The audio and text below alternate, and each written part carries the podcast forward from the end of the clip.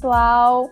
Hoje estamos dando início ao podcast Milk News, em que vamos falar um pouco sobre o leite, sua qualidade. Ele é um dos alimentos mais presentes nos lares e muito rico em nutrientes.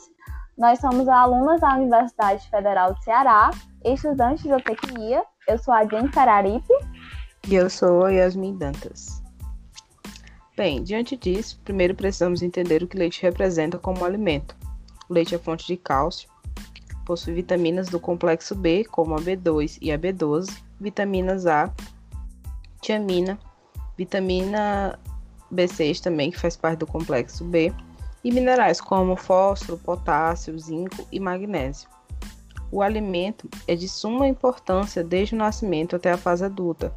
O consumo destes, desde os primeiros dias de vida, favorece a prática de uma dieta balanceada. Para quem deseja perder peso, o leite pode ser inclusive um aliado. O cálcio acelera o processo de queima de gordura e aumenta a sensação de saciedade. Nas fases iniciais de vida, o consumo de leite é essencial para a estruturação dos ossos e dos dentes, pois a ingestão do alimento está diretamente ligada à sua formação. A ingestão de vitaminas também está entre os benefícios do consumo do leite. A vitamina A, por exemplo, contribui para a formação dos tecidos e mantém os cabelos com aspecto saudável. Já as vitaminas do complexo B auxiliam na, na proteção do sistema nervoso e participam também do processo de oxigenação das células. Os consumidores podem encontrá-los em versão integral, desnatado e semidesnatado, inclusive de forma líquida e em pó. A quantidade de gordura varia, varia nesses, nesses leites, podendo o integral chegar a 3%, chegar não, 3%, já que o semidesnatado ele vai estar tá entre 0,6 e 2,9, enquanto o desnatado ele possui 0,5% de gordura. O professor Douglas Golf, inclusive, fala que o papel do leite na natureza consiste em nutrir e propiciar proteção imunológica para o mamífero jovem. O leite tem sido uma fonte de alimento para os seres humanos desde, a, desde os tempos pré-históricos, quer seja ele de origem humana, de gado, bovino, de búfalas, ovelhas, entre outros. Bem, como a, a Yasmin já veio falando né, sobre é, a sua composição nutricional, ele é um alimento muito nutritivo e se torna um meio propício para o desenvolvimento de micro-organismos. Assim, é necessário que o manejo de obtenção e transporte do leite ele seja bem executado através de um gado bem alimentado e com bem-estar animal atendido.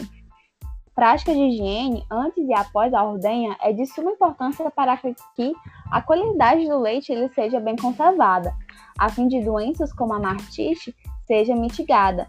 Essa doença é uma das principais causas que afeta negativamente na produção e qualidade do leite o manejo da ordenha deve ser feito com tranquilidade e com colaboradores bem treinados e cientes da importância da higiene pessoal e da ordenha. Etapas como a limpeza dos tetos com água clorada, a desinfecção dos tetos, conhecido como pré-dipping, e a secagem também dos tetos com a papel toalha descartável, a fim de evitar que os resíduos, resíduos desinfetantes infectem o leite, são medidas que devem ser adotadas no manejo de ordenha. Além disso, o pós-dimping, com a limpeza dos tetos, após a retirada dos infladores, deve ser total, a fim de que não haja o retorno do produto. Outras medidas também podem ser adotadas no manejo, a fim de que haja uma boa conservação e que possa se verificar se há a presença de mastite clínica com o teste da caneca, que consiste no, no exame dos primeiros jatos de leite usando uma caneca de fundo escuro ou uma caneca telada e observa se há formação de grumos e constata-se a presença da mastite. Além disso, assegurar uma boa qualidade da água é essencial para que a higienização seja assegurada. Porém, é um dos fatores em que os proprietários rurais não levam em conta e pode gerar perdas econômicas, além de ser um fator também que possa contribuir para os níveis da mastite. Uma etapa também a se considerar é o resfriamento do leite logo após a ordenha e a coleta granulizada. são impor medidas importantes para garantir a qualidade microbiológica do leite. No entanto, a aplicação da, isolada dessas medidas não é suficiente e faz necessário o uso de práticas higiênicas durante toda a etapa produtiva para que a indústria possa receber esse leite com uma, uma baixa carga microbiológica. Outra etapa muito importante também é a do transporte. Os caminhões devem possuir boas condições de segurança, qualidade e, ser, serem apropriados para a coleta do leite. Os motoristas devem ser bem treinados e comprometidos, além de que os equipamentos e utensílios apropriados para realizar a coleta de leite sejam bem conservados. As fazendas devem possuir estradas e acessos seguros e com boas condições, principalmente no período chuvoso. A sala do tanque deve ser bem localizada e de fácil acesso para os caminhões. A sala do tanque com equipamentos adequados para uma boa coleta de amostra, com pia, iluminação adequada, água clorada e sanitizantes. Os tanques de refrigeração devem possuir capacidade adequada para a coleta de leite a cada dois dias e a equipe de toda essa logística de transporte e produção devem ser bem capacitados e treinados. Bem, a partir desses fatores, nós vamos obter, caso eles sejam respeitados, uma matéria-prima de qualidade. E essa matéria-prima de qualidade ela pode contribuir para que os produtos lácteos sejam de qualidade, obviamente. A partir do conhecimento da composição físico-química do leite, é possível ter subprodutos como o queijo.